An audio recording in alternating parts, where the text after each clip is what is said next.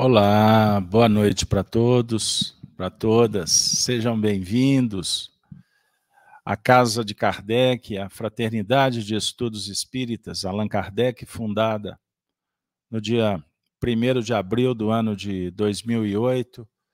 Para nós é um motivo de muita alegria estar estamos juntos recebendo, acolhendo a todos. Sejam é, bem-vindos, se sentindo todos acolhidos nessa nossa casa, com, com toda a expectativa que alimentamos de ter uma reunião produtiva que favoreça o bem-estar, o equilíbrio, a saúde, a alegria de todos. Nós abraçamos e também saudamos os nossos amigos que estão em casa, acompanhando a transmissão, é, para nós é uma honra poder também estar sendo recebido nos lares. Aqueles que estão em trânsito, enfim, se sintam abraçados e que a gente possa retribuir essa a confiança, a alegria, a amizade. A casa de Kardec já temos aí próximo de 12 anos que transmitimos os nossos eventos pela internet. Então, para a gente é, é muito bom é, poder olhar para o passado e ver a nossa caminhada. E graças a Deus temos hoje próximo de 2.700 vídeos disponibilizados gratuitamente no nosso canal, que é o canal Gênesis. Aproveito para lembrar e convidar, todas as manhãs às 6h52, nós fazemos o Evangelho no, é, Gênesis no Lar é, tem sido para nós uma oportunidade bendita. Já passamos de 800 eventos. Então, quando você se despertar e acessar, tiver interesse, né?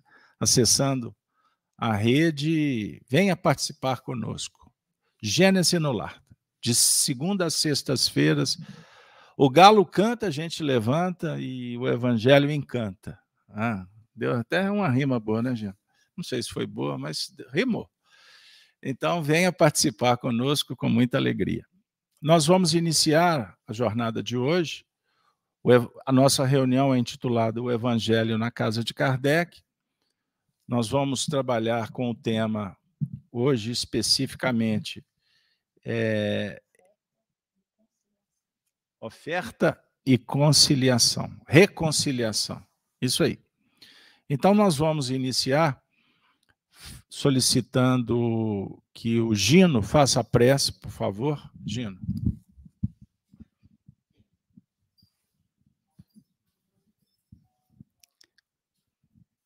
Vamos elevar então o nosso pensamento ao mais alto,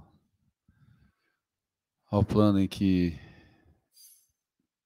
estão os bons espíritos comandados por Jesus, solicitando a bênção, a inspiração, o esclarecimento, que as nossas mentes possam ser ampliadas para o entendimento o mais amplo possível da palavra de Jesus, do Evangelho. Que essa noite possa ser pródiga e muito rica em bênçãos, em momentos de reflexão, porque é disso que nós precisamos em nossa caminhada evolutiva. Então, a partir desse momento, pedimos a permissão para iniciarmos esse evento de hoje.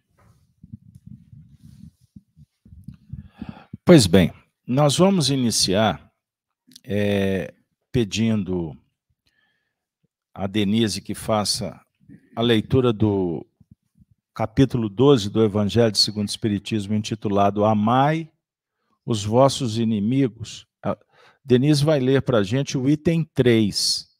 Eu peço a atenção de todos, pois a leitura é fundamental para que a gente desenvolva o papo de hoje. Vamos, vamos lá, Denise. Boa noite, queridos amigos.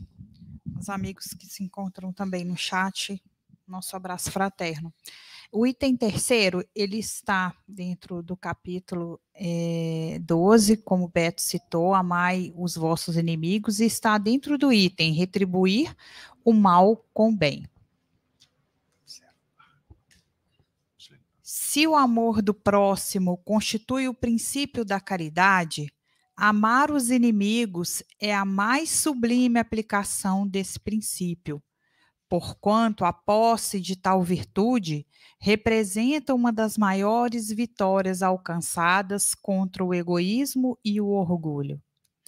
Entretanto, há geralmente equívoco no tocante ao sentido da palavra amar neste passo. Não pretendeu Jesus, assim falando, que cada um de nós tenha para com seu inimigo a ternura que dispensa um irmão ou amigo. A ternura pressupõe confiança. Ora, ninguém pode depositar confiança numa pessoa sabendo que esta lhe quer mal. Ninguém pode ter para com ela expansões de amizade, sabendo-a capaz de abusar dessa atitude. Entre pessoas que desconfiam uma das outras, umas das outras, não pode haver essas manifestações de simpatia que existem as, entre as que comungam nas mesmas ideias. Enfim, ninguém pode sentir em estar com um inimigo prazer igual ao que se sente na companhia de um amigo. A diversidade na maneira de sentir nessas duas circunstâncias diferentes, resulta mesmo de uma lei física, a da assimilação e da repulsão dos fluidos. O pensamento malévolo determina uma corrente fluídica que impressiona penosamente. O pensamento benévolo nos envolve num agradável eflúvio. Daí a diferença das sensações que se experimenta a aproximação de um amigo ou de um inimigo. Amar os inimigos não pode, pois, significar que não se deva estabelecer diferença alguma entre eles e os amigos. Se este preceito parece de difícil prática, impossível mesmo é apenas por entender-se falsamente que ele manda se dê no coração, assim como ao amigo, como ao inimigo, o mesmo lugar. Uma vez que a pobreza da linguagem humana obriga a que nos sirvamos do mesmo termo para exprimir matizes diversos de um sentimento, a razão cabe estabelecer as diferenças conforme os casos. Amar os inimigos não é, portanto, ter-lhes uma afeição que não está na natureza, visto que o contato de um inimigo nos faz bater o coração de modo muito diverso do, diverso do seu bater ao contato de um amigo. Amar os inimigos é não lhes guardar ódio, nem rancor, nem desejos de vingança, é perdoar-lhes, sem pensamento oculto e sem condições, o mal que nos causem. É não opor nenhum obstáculo à reconciliação com eles, é desejar-lhes o bem e não o mal é experimentar júbilo em vez de pesar com o bem que lhes advenha. É socorrê-los em se apresentando a ocasião. É abster-se, quer por palavras, quer por atos. De tudo o que os possa prejudicar. É, finalmente, retribuir-lhes sempre o mal com o bem, sem a intenção de os humilhar. Quem assim procede, preenche as condições do mandamento. Amai os vossos inimigos. Muito bem. Então, para quem está chegando agora, só recapitulando, o tema de hoje, ofertas e reconciliação. Nós vamos é, pedir à nossa amiga Cida Vidigal que possa fazer um apanhado geral do texto para a gente e, na sequência, a gente vai desenvolvendo de acordo com as necessidades. Por favor, Cida. Boa noite a todos, boa noite aos que estão aí nos acompanhando pela internet. Que Jesus possa estar conosco, é, principalmente num tema como esse, né? Porque parece até um pouco absurdo para o senso comum amar o inimigo. É, e a espiritualidade ela nos traz é, é a explicação muito clara, muito racional é, e ela nos diz, inclusive, que a linguagem, né, nosso código de expressão, ele é pobre para que ele pudesse entender aquilo que um espírito de tão alta envergadura como é Jesus tentou nos falar.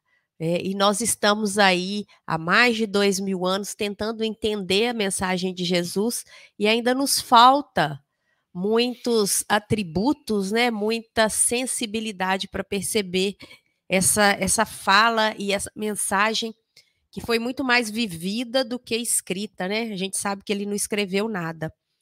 Mas o que, o que resumidamente aqui, é, a mensagem nos traz é exatamente essa, é tirar-nos do incômodo. É, a gente não vai amar o inimigo como nós amamos os amigos. A espiritualidade vai dizer: olha, existem leis da física, a lei de repulsão, a lei de assimilação, são leis da física. E se o espiritismo falasse contrário a isso, é, ele perderia uh, o seu tripé científico. Então, nós não estamos derrogando nenhuma lei física, mas está dizendo o seguinte: existe, existem sentimentos que possuem matizes diferentes. É, existe o amor, aquele amor que você dedica àqueles que lhe são mais caros, àqueles que estão conosco e aqueles que aceleram o nosso coração positivamente. Assim como existem aqueles que, quando estamos diante deles, nossas, nossas emoções ficam represadas e muitas vezes a gente fica até é, é, passa até acelera o coração de uma forma negativa. Então, a espiritualidade vai dizer: olha, ninguém vai poder se sentir perto do inimigo como se sente perto do amigo. Isso é óbvio, isso é lógico. A doutrina espírita é lógica. Então, o que é esse amar o inimigo? É, e a resposta vem brilhantemente: é não guardar ódio. E olha que interessante, não guardar ódio é também positivo para quem não guarda, né? Porque a gente tem que guardar coisa boa. Então, não guardar ódio, não guardar rancor, é, não ter desejo de vingança. É perdoar, perdoar e perdoar de verdade, né? Porque a espiritualidade ainda traz aqui, sem pensamento oculto. Porque às vezes a gente perdoa, né? Mas guarda um tiquinho aqui, ó, para jogar na cara do outro quando tem oportunidade. É perdoar sem pensamento oculto, né? É, é desejar o bem e não o mal às pessoas. Não adianta falar, ah, mas a lei de causa e efeito vai te pegar lá na esquina, né? Ah, fez aqui, vai pagar aqui. Não, perdoar é simplesmente seguir, né? E aí vai dizer que esse amor ao inimigo, ele passa por todas esses essas expressões, né? É, é em vez de ficar pesaroso, com o coração pesado, é, é, é jubilar-se diante das situações né, do bem que possa vir para o inimigo, é até socorrê-lo se eventualmente a gente tiver oportunidade. É, não tem um, um amor maior que esse, né? E aí vai falar por palavras, por atos, é, é não prejudicar, é retribuir o mal sempre com o bem. É, sem, sem que a gente, para isso, tenha que humilhar as pessoas. Porque o nosso instinto, ainda muito animal, e muito voltado para as coisas negativas, às vezes a gente até ajuda, mas ajuda humilhando, colocando a pessoa num lugar menor. Mas Jesus está dizendo, olha, e a espiritualidade reafirmando, é, é, não ter a intenção de humilhar o, o inimigo, É, porque é assim que nós estamos preenchendo todas as condições desse mandamento infinitamente precioso para todos nós, que é o amai os vossos inimigos. E aí eu passo para vocês. Eu gostaria de dar boas-vindas aos nossos amigos do chat.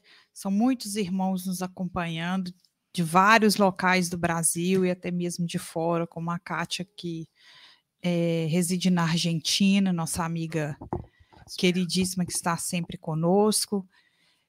É, gostaria de agradecer a Maria Alice, a Mara Dias, o Homero, Doralice, é, nossa, a própria Kátia, a Mirtes, Auresina, gostaria, Dona Núzia também, Rita Conceição, são tantos amigos. Gostaria de citar todos. É, estamos aqui à disposição. É, caso tenha alguma dúvida referente ao estudo, as perguntas são bem-vindas e nos ajudam também a construir aqui no nosso estudo é, é, belos pensamentos e, e aprendizado. Aproveita e fala um pouquinho do que você ouviu, o que você leu do texto, ouvindo Cida. Eu li. Quando eu li o texto, é, me veio um sentimento muito grande de da gente ter o nosso coração aberto, sem, sem julgamento, porque a gente fala na, questão de, de sermos inimigos uns dos outros, eu achei tão forte, e é tão forte, e, e é um sentimento que nos adoece, que adoece a relação com o outro. E eu fiquei pensando exatamente isso, como que a gente quebra esse, esse, esse ranço, esse sentimento, aquilo que a gente julga que o outro é nosso inimigo, como é que a gente faz isso, né? E, e no decorrer do texto, o meu sentimento foi da questão do julgamento. A gente precisa ter um, um olhar muito singelo com relação a isso, porque nós julgamos muito a nós mesmos e o outro, e às vezes o outro não teve intenção alguma. E nós damos uma dimensão, colocamos o nosso irmão como um inimigo, numa situação que às vezes foi um mal entendido, algo que poderia, num diálogo, é, ser equilibrado e a gente muitas vezes insiste em determinados sentimentos.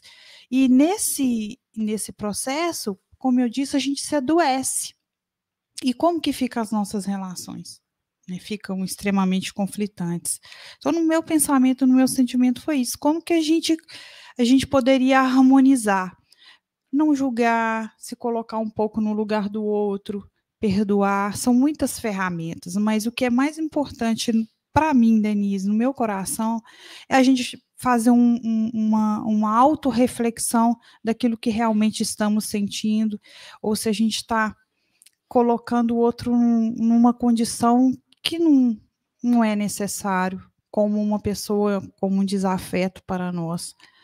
Um, um simples pedido de desculpa, um, um simples, uma simples, às vezes a gente deixar para lá, perdoar, já, já faria uma grande diferença para nós.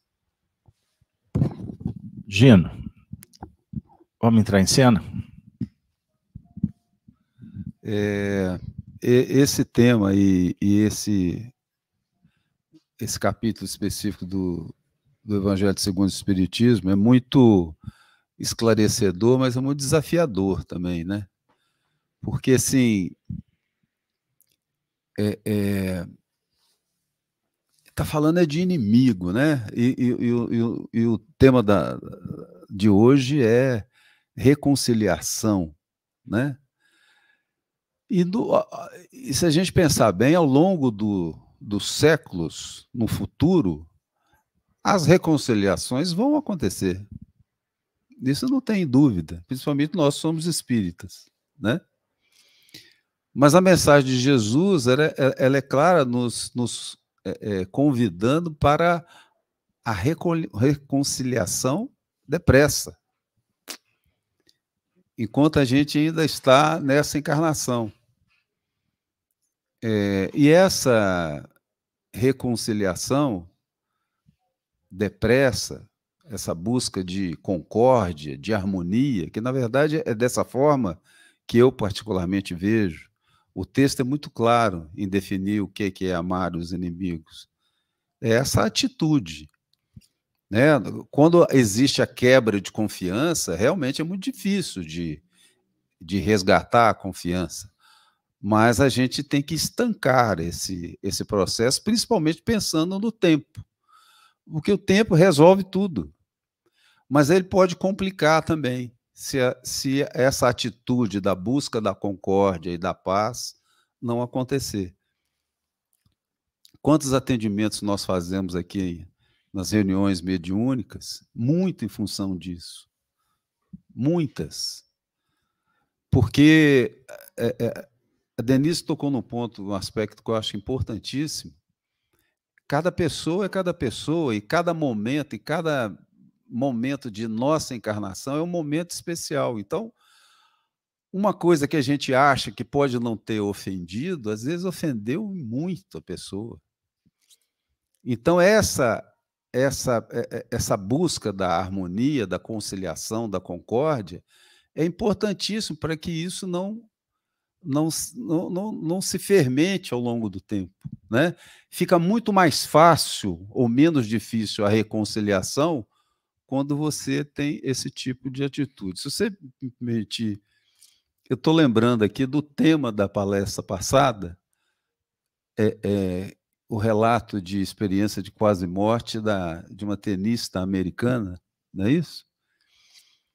É, e uma coisa que chamou muita atenção naquele relato é que quando ela, ela teve essa, esse, né, esse desdobramento do corpo e começou o processo que a gente que dá uma noção que, que o processo que acontece né, no, no desencarne é, é, ela começou a ver simultaneamente coisas que ela tinha feito para pessoas próximas é, e ela estava vendo o às vezes coisas que ela nem lembrava mais e que estava é, é, é, causando um dano muito grande. Isso a gente não tem condição de medir.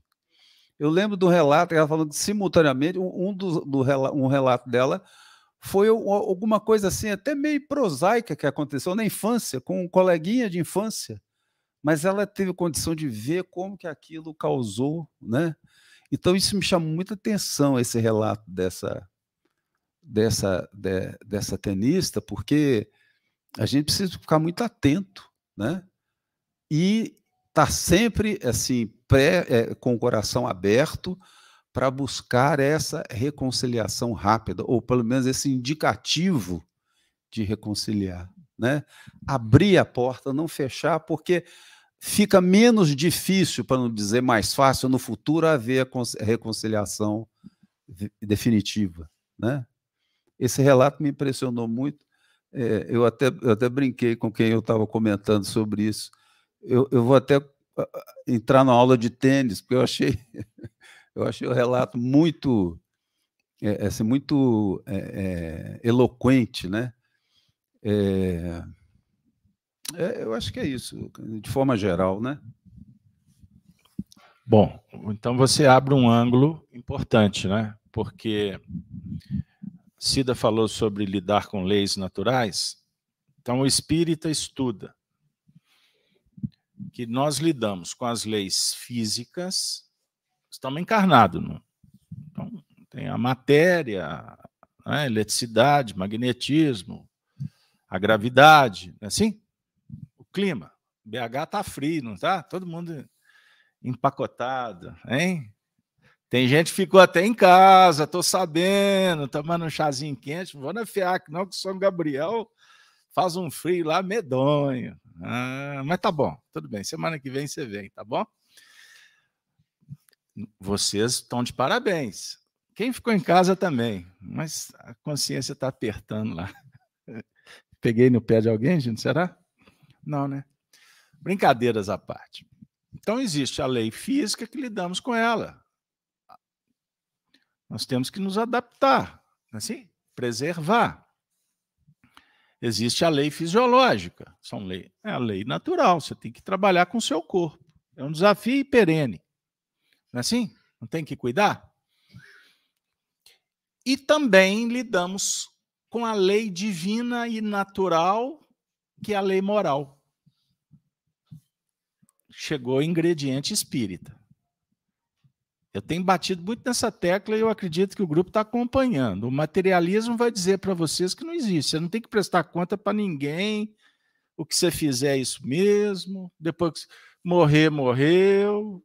Não vai responder. Não é assim? E isso é interessante.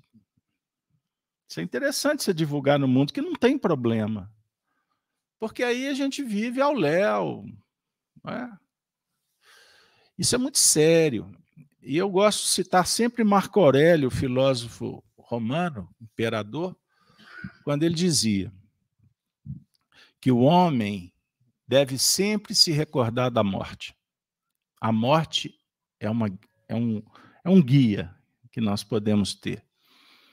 Porque pensando na morte, nós lembramos dos deuses, numa linguagem bem, bem ao estilo filosófico grego estoico.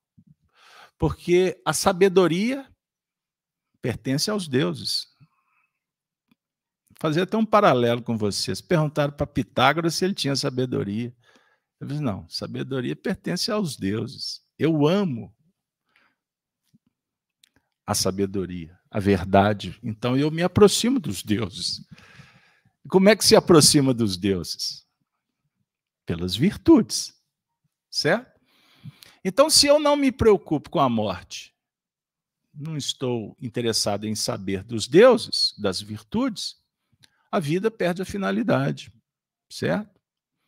Então, o que o Gino está recordando do depoimento da, que trouxemos na última semana, ele é um diálogo muito importante nesse tema da virtude do perdão. Porque quando a gente chega no mundo espiritual, lembram que nós trouxemos um exemplo de uma pessoa que viveu um fenômeno chamado quase morte. Ela não morreu.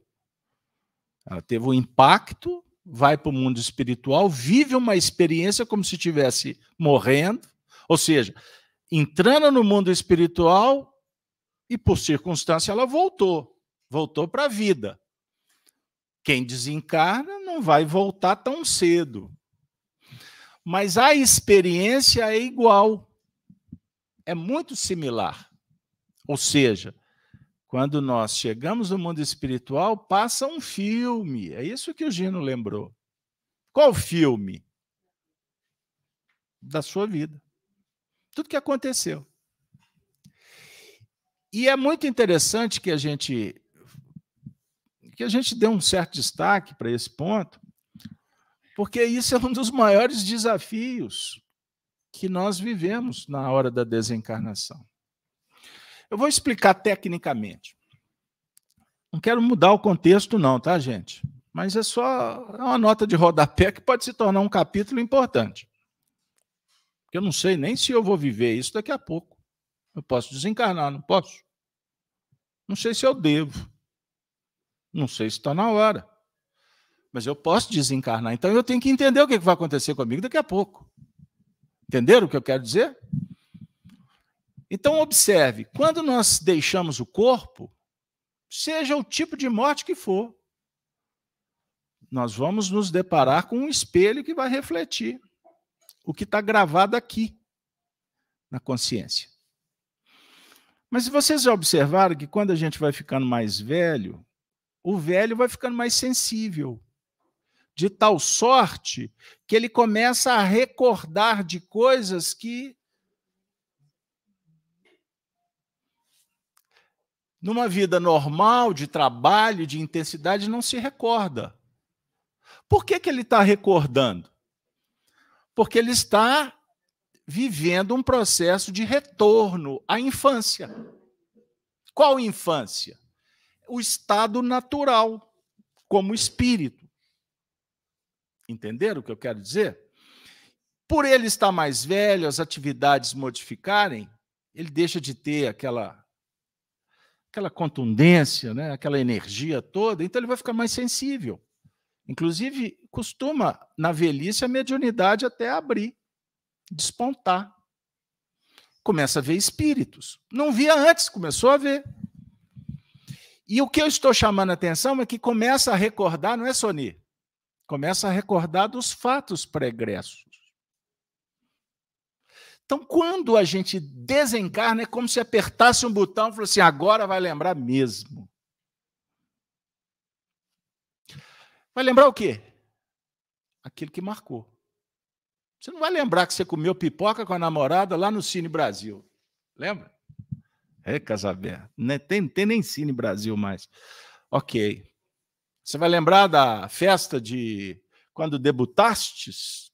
Se isso não teve importância, você não vai lembrar, mas você vai se lembrar de aspectos que foram importantes sob o ponto de vista do comportamento, das relações. Então, aquilo que não teve importância, pode ser que lá na frente tenha, ou tenhamos uma visão diferenciada e passa a ter um, uma importância que pode ter mudado o contexto de uma vida inteira. Vocês já assistiram aquele filme que o indivíduo volta no, no passado? É, pega a, a, o túnel do tempo, né? Meu tempo era túnel do tempo. Antigo, hein? Ó, oh, quando você chegar no passado, você não mexe nas coisas, não. Deixa o copo quieto lá, não conversa com ninguém, porque você pode alterar o futuro. Dentro da relatividade de Einstein. Então, o que, que eu quero dizer? De repente, você conversou com uma pessoa num tom que pode ter mudado a vida não só da pessoa. Isso pode ter trazido um rescaldo, uma, uma repercussão na vida de terceiros. Imagine, isso pode ter afetado uma multidão de pessoas. Aí você imagina o se deparar com esse fato, você entendendo que foi protagonista, que foi responsável para trazer infelicidade. Você tirou a esperança. Você magoou profundamente. Pegaram? Aí você vai descobrir o seguinte: que você fez isso por egoísmo. Aí, quando você se deparar com a imperfeição, assim, no painel luminescente, esse brilho vai apertar, vai doer, e essa dor pode ser muito doída. Bom, isso é num cenário egóico, vaidoso. Porque até para sentir dor no mundo espiritual tem a ver com vaidade. Porque você também superdimensiona o que você fez. Então a gente super, dá uma importância que não tem para muitas coisas, aqui e lá também. Então eu estou falando sobre ilusão e ignorância, estou falando de arrogância, de prepotência. Tudo que o Gino foi falar. Olha, o Gino me, me tirou de uma estrada, me levou para outra. Mas é muito importante a gente pensar, porque pode ser que tem muitas coisas que estão acontecendo aí na sua família, com você, não aceitação, crenças limitantes, que de repente basta um pouquinho de lucidez e, acima de tudo, movimento para mudar. E pode ser que chegou a hora. Nunca é tarde. E, aliás, para o cristão, para o espírita, nós não temos mais a opção de desistir. Isso não faz parte mais, você não tem mais essa opção.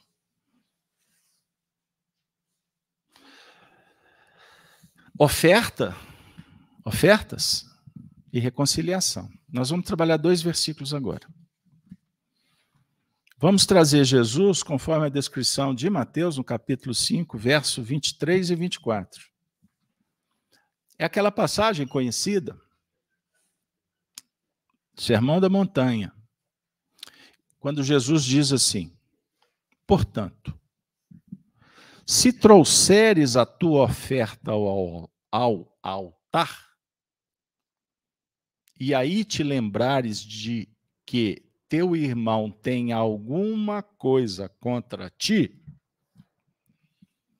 deixa ali diante do altar a tua oferta e vai reconciliar-te primeiro com o teu irmão e depois vem e apresenta a tua oferta.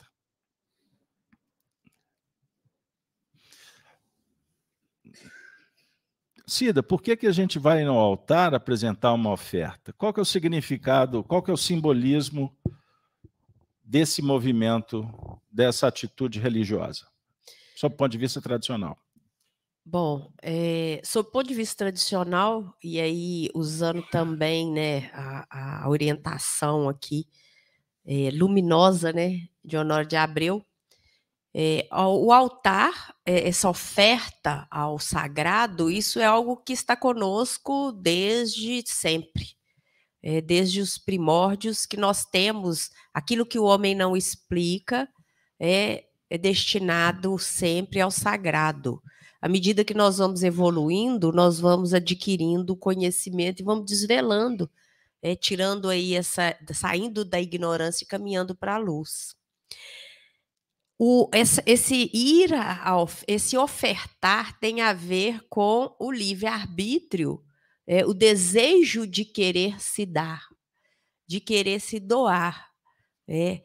Aqui nessa, nessa interpretação que Honório faz, é, que é uma interpretação muito rica com relação a isso, ele lembra os tempos das oferendas para nos dizer que todos nós temos algo a ofertar.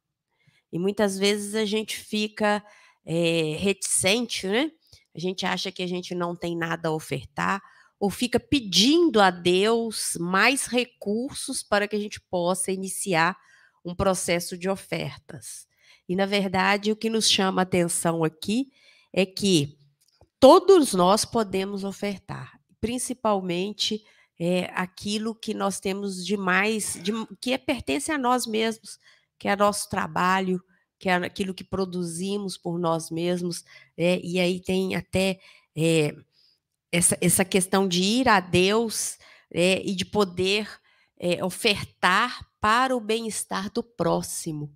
Então, quando a gente juntando as duas coisas, né, oferta e reconciliação, isso nos traz assim muito fortemente a essa ideia desse altar íntimo em que precisamos muitas vezes acessar para que a gente busque em nós aquilo que efetivamente que nos une a Deus é, e que nós temos em abundância e que nós podemos dar ao próximo para que ele possa também se edificar. É interessante, historicamente, a gente fazia as ofertas no altar com qual objetivo? Só para fazer um ajuste técnico para todo mundo lembrar e para até explicar, porque muitos ainda estão, muitos vão ao altar oferecer, né? levar um, um sacrifício, um presente, um agradecimento. Né? Isso acabou se tornando um ato materialista com interesse imediatista de oferecer porque está agradecendo porque recebeu alguma coisa ou oferecer para fazer um pedido. Então se sacrificava-se, por exemplo, sacrificava-se um animal quando havia uma vitória na guerra, ou sacrificava um animal para pedir bênçãos para o soldado ir para o campo de batalha, porque recebeu uma dádiva, enfim, estou trazendo exemplos é, bem simples, né, só para a gente entender o contexto dessa fala.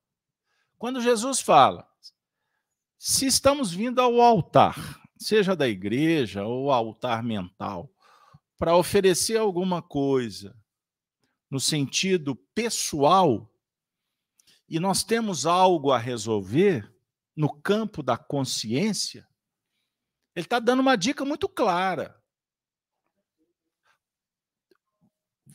Vai resolver. Está havendo uma tomada de consciência, né? Você está despertando a consciência para um problema.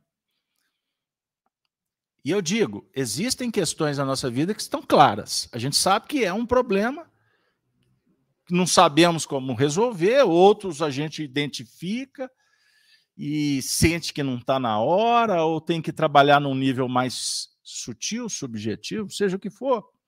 Na base da oração, não dá para ir lá, não dá Mas existem questões que não foram descobertas. Estão dentro.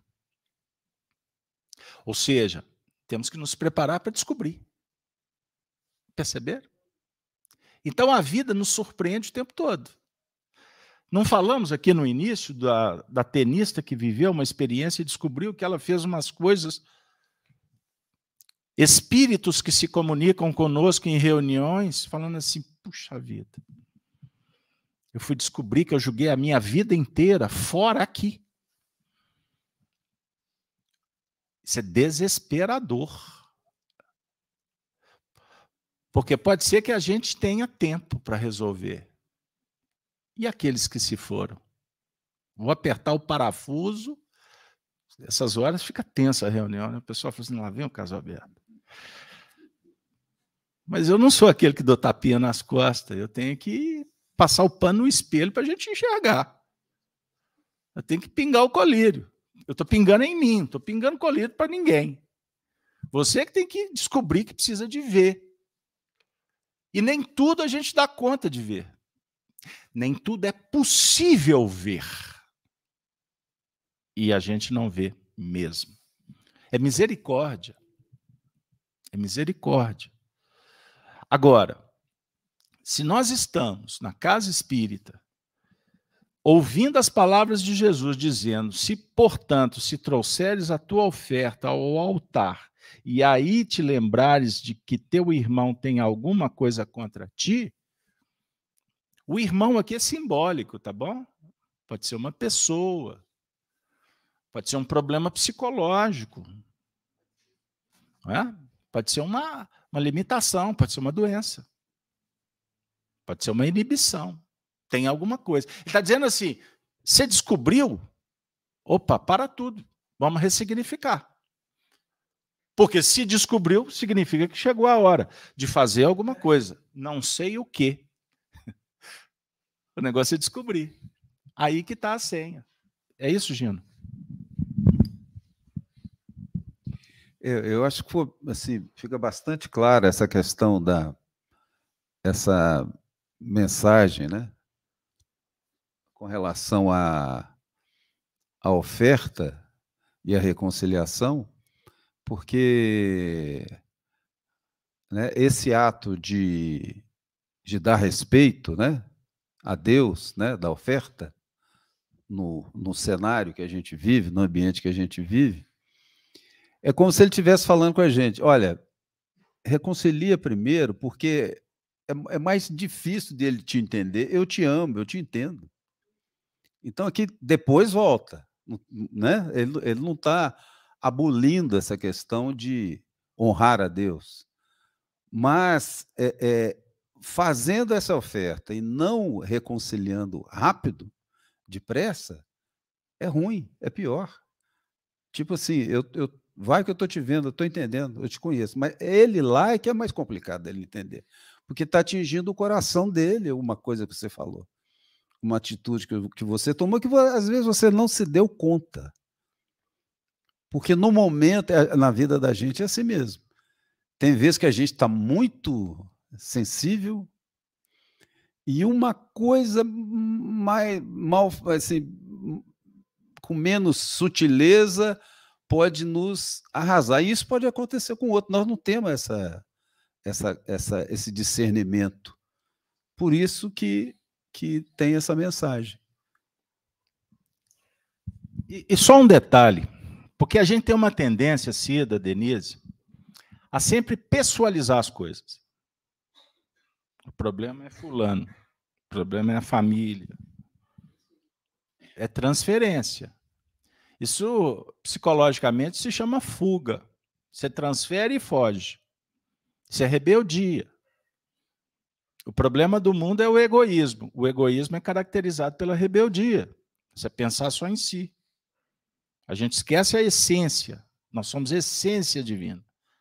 Nós somos criados por Deus, vamos dizer assim, numa expressão de um amor pleno. Então nós somos infelizes por não amar. E o amar, amar significa um sentimento nobre que dialoga com as virtudes. da doação, da renúncia, da compreensão, da adaptação, da humildade, da simplicidade, a virtude do dever, do dever moral, a virtude da mediunidade, da sensibilidade. São virtudes. Perceberam? Então, o que que. Então, a nossa, nós temos que fazer um treinamento para começar a observar que, na verdade, o problema não está com o outro. O problema é nosso. Porque não estamos amando, não estamos compreendendo. Ah, mas você viu o que ela fez? Mas por que, que te incomodou? Incomodou a você ou o seu ego? Olha, para vocês verem como é que a gente vai mudando o contexto. Por que, que te incomodou? Qual a sua capacidade de compreensão?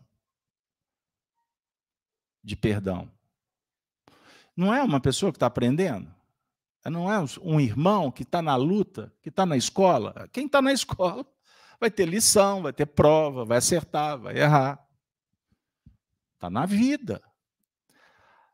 A questão toda é a vaidade de se julgar o centro do universo. Tudo, tudo tem a ver com você. Tudo gravita em torno de você. Nós nos julgamos as pessoas mais importantes do mundo. E aí que começa o problema, porque não somos. Perceberam o que eu estou dizendo? Então, na verdade, todo existe fisiologicamente, nós temos um nojo. Você tem nojo, você tem medo, você tem raiva, isso é fisiológico. Que tem repercussões psicológicas, ok. Não tem coisas que dá asco, não é verdade? Mas quando a gente vai para o campo moral, o que que dá nojo? Vamos no literal. O que, que é noja? Bom, vamos, vamos inventar uma história aqui. A injustiça, ela causa repugnância para quem está interessado com a justiça. Mas qual a justiça que adotamos? Qual é a nossa referência? É a justiça humana ou a justiça divina? Quando a gente começa a conversar com a justiça divina, o Gino falou sobre o tempo. Precisamos de aprender a dar tempo a tempo. Tem coisas que estão tá sob o seu controle. Mas e o que não está sob o seu controle e você quer controlar? Aí começa o problema. Porque o que você, que o que não compete você controlar e você quer controlar, você está desenvolvendo um princípio chamado onipotência. Você quer o poder total e você não tem o poder total. O poder total é Deus, está na mão de Deus. E logo que a gente quer dominar e não pode, surge uma força interior que está dizendo assim: para. Isso, isso vai dar ruim. Isso não vai dar certo. Aí você insiste. Na hora que insiste, começa o, o caminho para o precipício. E se a gente não tem a medida para controlar, que é uma virtude, virtude da prudência, e a virtude da prudência dialoga com a virtude da coragem, porque para ter prudência você tem que ser corajoso. Você acha que coragem é só para passar pelos limites? Não. Coragem para dominar o corcel. E tem momentos que o, o, o vulcão entra em erupção. Perceberam? Mas a sua consciência está dizendo: dá um pausa aí. Por quê? Você está se desequilibrando e está afetando o outro. E quando a gente afeta o outro, porque está invadindo o espaço do outro, a responsabilidade duplica, para não dizer que triplica. Vai à enésima potência. Ou seja, você está se desequilibrando e causando um desequilíbrio no semelhante. Ai, quantas reflexões aqui, meu Deus. Então, ficar jogando a sujeira debaixo do tapete não dá. Né? Vai chegar um momento que a oportunidade vai chegar e não adianta a gente tentar fugir, fingir que não, não percebeu, que nada aconteceu, que a gente não, não fez nada. Eu estou aqui refletindo sobre isso. Eu falo, meu Deus, a oportunidade vai chegar. Então, é que nós possamos aproveitá-la. É mesmo que a nossa consciência, mesmo não, a nossa consciência ela vai cobrar, né? E vai ter que haver uma reparação de nossa parte, mesmo que na nossa pequenez essa reparação ela seja doída, mas ela precisa acontecer. Cida, eu queria te pedir que, que a gente trabalhe. Vamos trabalhar um pouquinho mais essa reconciliação, o deixar ali diante do altar a tua oferta, mas o, o, a expressão e vai reconciliar-te primeiro com teu irmão e depois vem e apresenta a tua oferta. O nosso querido amigo Honório, ele trabalhou aspectos sobre a harmonia, a lei de fraternidade vigente no universo, que é fundamental para o equilíbrio, para uma qualidade de vida, nas relações, no campo interno. Vamos trabalhar um pouquinho esse aspecto, por favor? Vamos lá. É, só para gente, a gente dar um piso aqui, né? Quando fala em altar, a gente tem que lembrar que o altar é aquele lugar é, que historicamente e, e, dentro da nossa memória, nosso imaginário, é um lugar alto, né, um lugar sagrado, é o um lugar onde nós colocamos aquilo que a gente tem, aquilo que a gente tem de mais importante na vida da gente. Então, muitas vezes a gente coloca no altar os, os nossos sentimentos, nós colocamos no nosso altar é, as coisas boas, o nosso coração, mas também tem aqueles que vão colocar no altar as vaidades, os orgulhos. Então, essa reflexão ela passa um pouquinho também por aí. Por quê? Porque quando a gente deixa diante do altar a oferta, é preciso que o que que nós estamos ofertando? Qual é o tipo de altar que nós estamos edificando? É, qual que é, o que está dentro do nosso coração que nós carregamos como algo importante.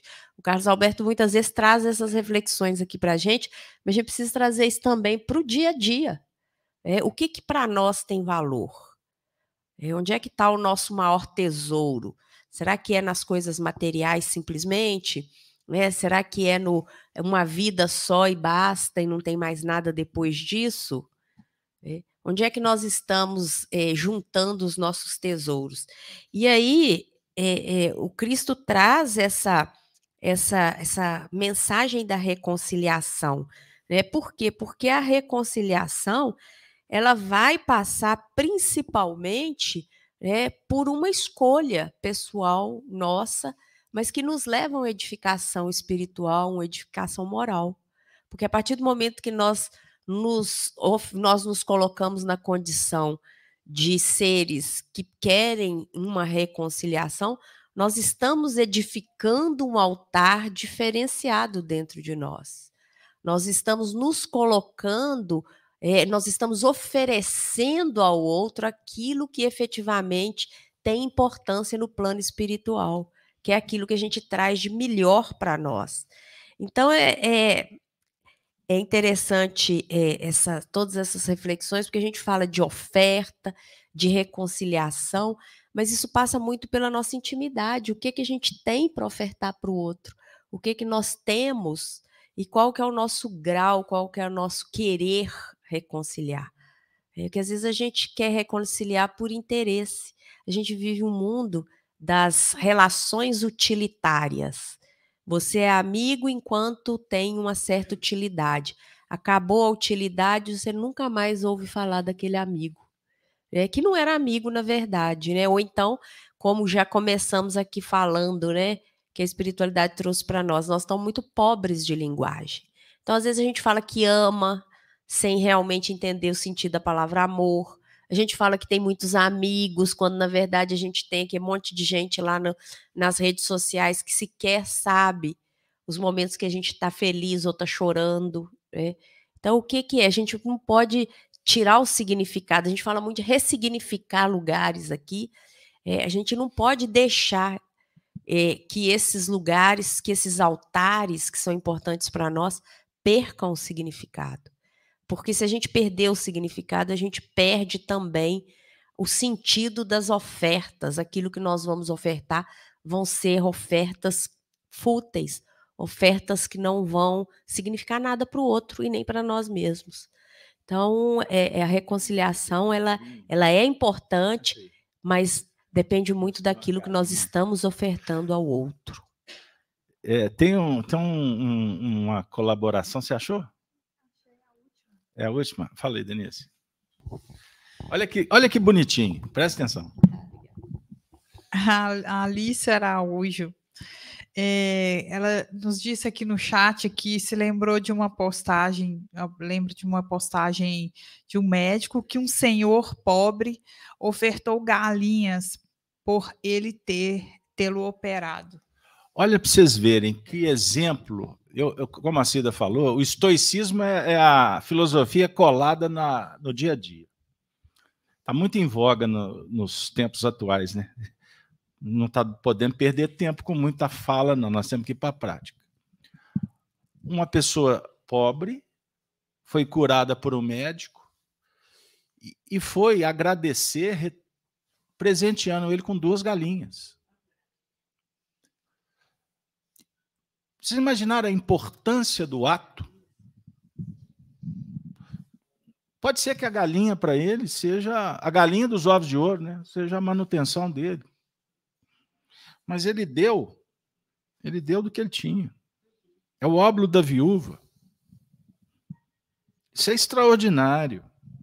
Então, essa oferta, essa entrega, é, o altar, quando a Cida falou, me remontou à virtude da esperança. Você vai diante do altar, trabalhando a esperança, a fé que Deus, a providência divina, vai te dar alguma coisa de importante, atender às suas rogativas. Isso é legítimo. Isso é legítimo. Por isso é que o Espiritismo ele vem dialogar com todos os movimentos filosóficos do bem, com todas as tradições religiosas. Eu entro na igreja, eu me, eu me coloco como um católico que me ajoelho, porque eu vivi muitas vidas e sou eternamente grato à instituição romana.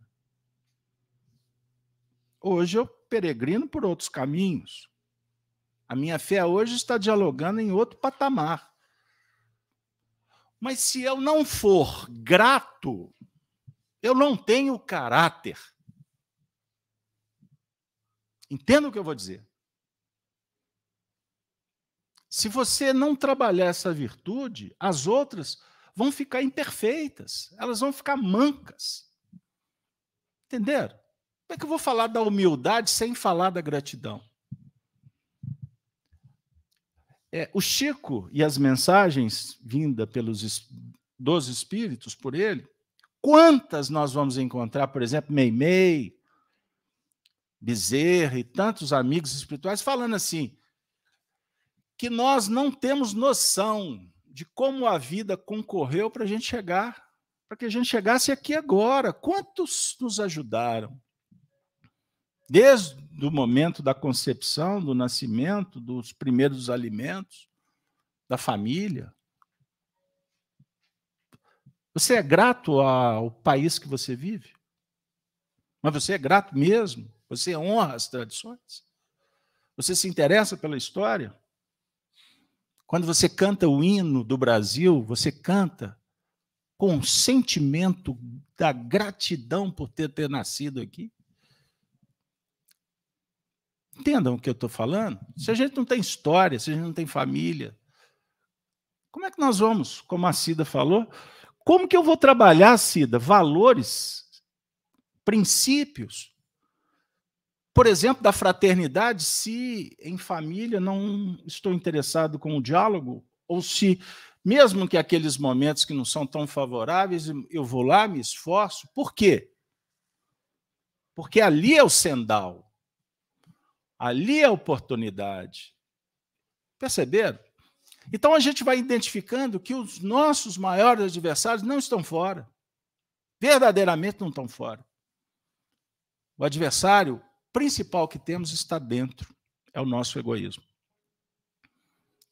os egoísmos, né? os sentimentos evidentes e mascarados, o desamor, o ódio, a cobiça, o sensualismo,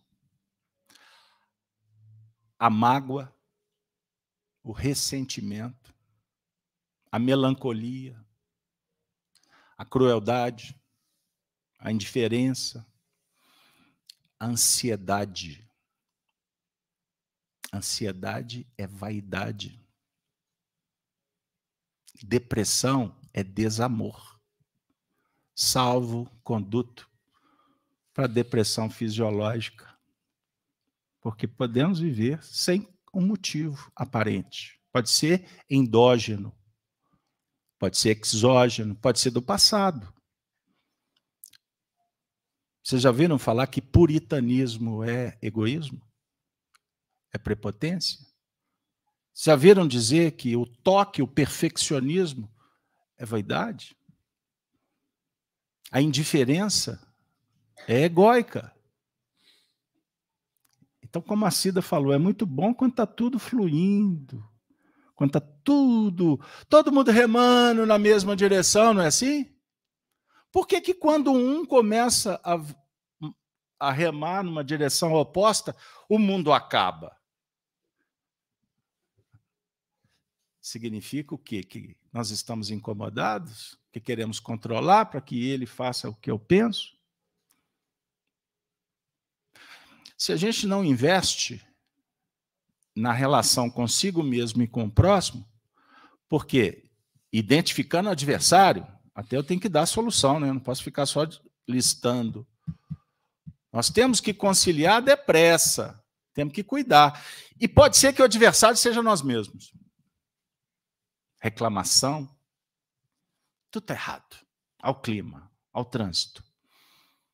Aí quando é médio, aos espíritos. Me atrapalham em tudo. Me empurraram, eu caio da escada. É o espírito. Entenderam? O que, que eu estou falando? Então tem alguma coisa de errado. Nós vamos de tratar. E nem sempre eu consigo sozinho. Diagnosticou, procura ajuda. Procura. O certo é que se está doendo, estamos desequilibrados. Identificar uma doença. E eu não posso esquecer do adversário gratuito. Aquele que senta em cima do muro e joga pedra a vida toda. Você, como falam por aí, você pode carregar água na peneira que não tem valor nenhum. Bom, é uma lição. Porque se você está fazendo para que haja reconhecimento, egoísmo. É, a, é, eu, ia, eu já estava até perdendo o foco, a Cida me trouxe de volta. Mas não é gratuito. Por que, que você faz e não reconhece?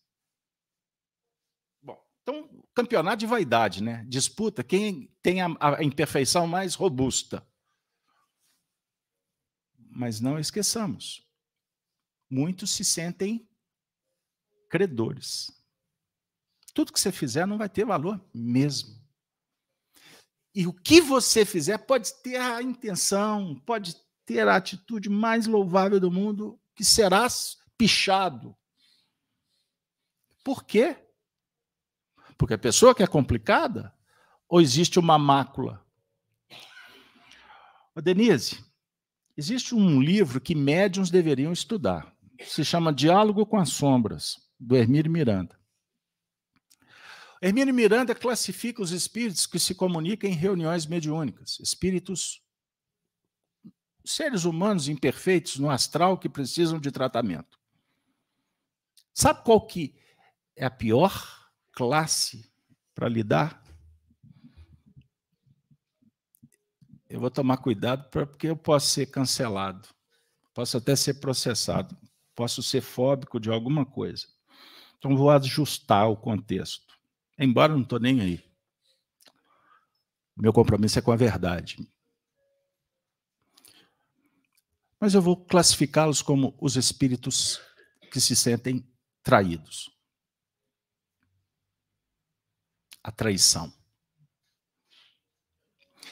Quando somos traídos? Ou quando somos traídos? Traídos em que sentido? Que você depositou confiança? Você apostou todas as suas fichas? E do outro lado. Oi?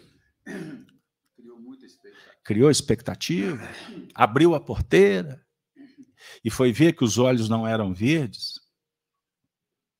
Foi ver que não era santo. Aí foi. É assim? Na verdade, é um tiro certeiro na prepotência. Olha o que eu vou dizer para para que vocês possam realmente nem voltar aqui mais, não por minha causa. Porque qual de nós não, não temos essa mácula? Qual de nós não vivemos algum tipo de desse sentimento que fomos traídos? Agora a gente já deu conta de quantas vezes nós traímos? Então, na verdade, na verdade, na verdade, tudo isso significa um campeonato ilusório que não tem sentido. Porque ninguém trai ninguém, ninguém mente para ninguém, a não ser para si mesmo. E é a pior mentira. Gino, considerações finais. Eu só queria é, pontuar duas coisas. É, uma delas tem, tem a ver também com o tempo é que a gente às vezes é muito tem muita pressa em, em brigar e, e nem tanta pressa assim em reconciliar, né? A gente às vezes está muito mais predisposto a, a essa atitude precipitada. E com relação a, a altar e reconciliação, é, o altar é a, é, é, é o sentido vertical nosso na vida, de elevação, né? E a reconciliação é o sentido horizontal de, operação, de operacionalização. E, e a senha nessas, nessas passagens é que nós, nós temos que transitar entre um e outro só, não tem outro espectro, não tem outro lugar. É entre a elevação e a reconciliação. Porque fora disso a gente vai estar tá em, causando desequilíbrio e talvez em desequilíbrio também. Cida, considerações finais. Vamos, vamos dar um, uma dica? O que, que você acha? É, bom, é, eu queria só retomar um pouquinho aí, já que você apimentou a, a prosa, né? É, quando a gente fala em amar o inimigo, e a, a, a doutrina espírita traz tantas reflexões a respeito disso, é, e aí você trouxe a questão da traição e nos mais diferentes aspectos, né? Porque ela, ela é muito transcende muitos significados. É importante que a gente coloque essa pauta na nossa consciência para a gente começar a pensar quantas vezes a gente poderia proporcionar ao próximo que nós amamos uma condição melhor é, e nós às vezes deixamos de ter essa oportunidade porque nós nos apegamos a sentimentos menores, é, a, a, esses sentimentos que demonstram desamor. Então, eu acho que Jesus, é, na sua fala, ele quis trazer isso para nós.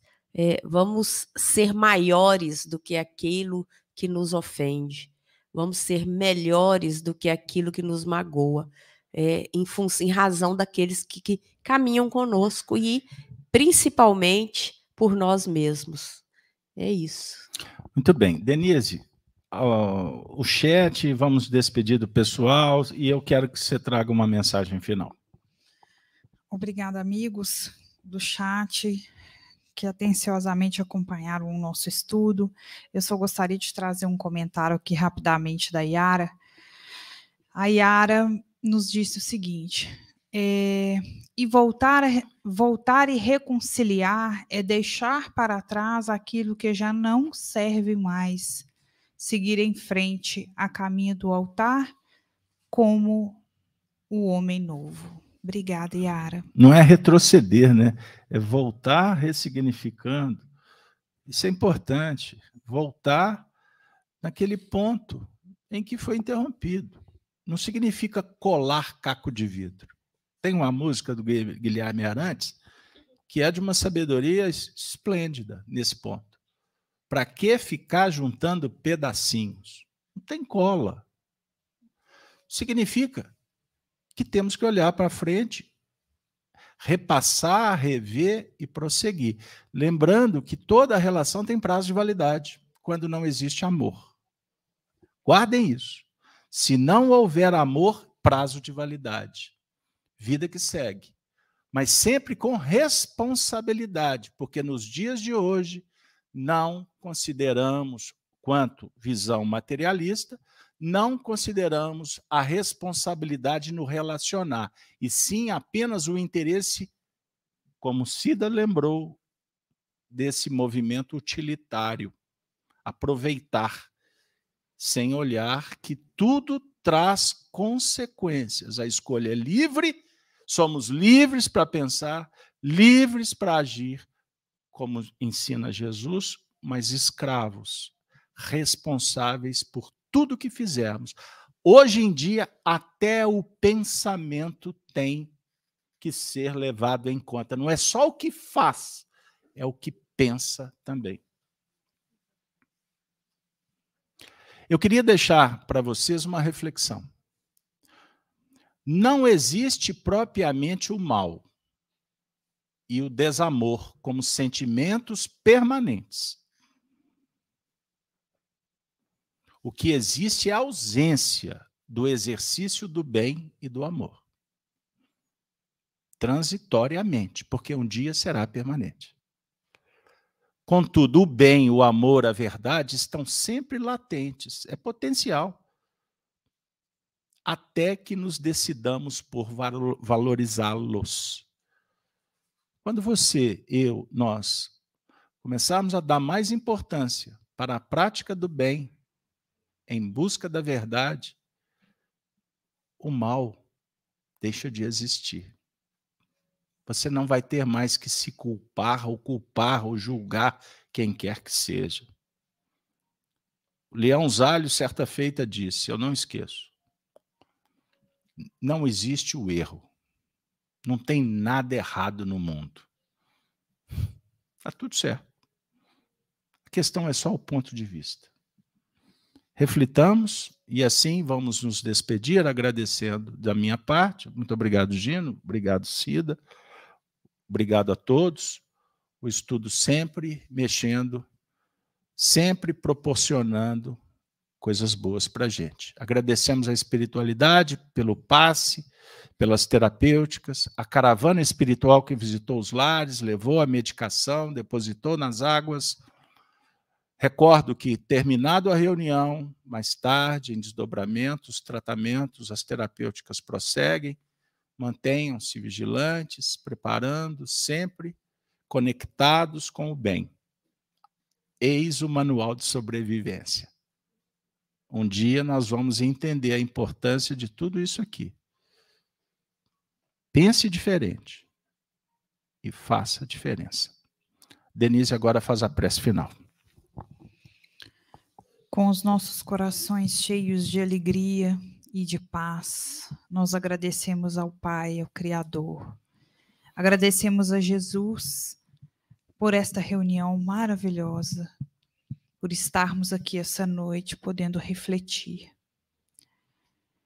E também pensamos nos nossos irmãos encarnados e desencarnados, que não puderam estar aqui conosco, ou ainda se encontram fechados, com o coração amargurado, triste, sem esperança.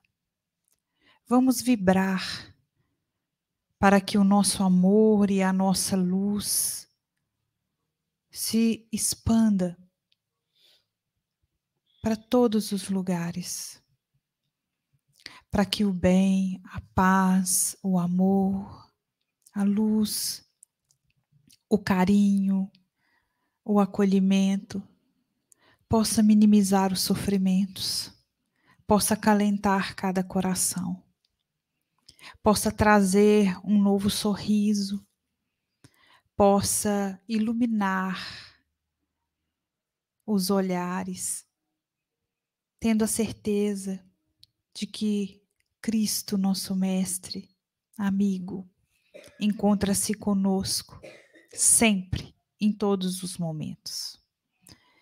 E essa força que nós temos em nós, no altar do nosso coração, é que vamos seguir o nosso caminho, confiantes que a tempestade, ela chega, mas ela passa e o sol volta a brilhar novamente. Que assim seja. Amigos, muito obrigada pela presença, que todos nós possamos retornar em segurança para os nossos lares. Muita paz e luz.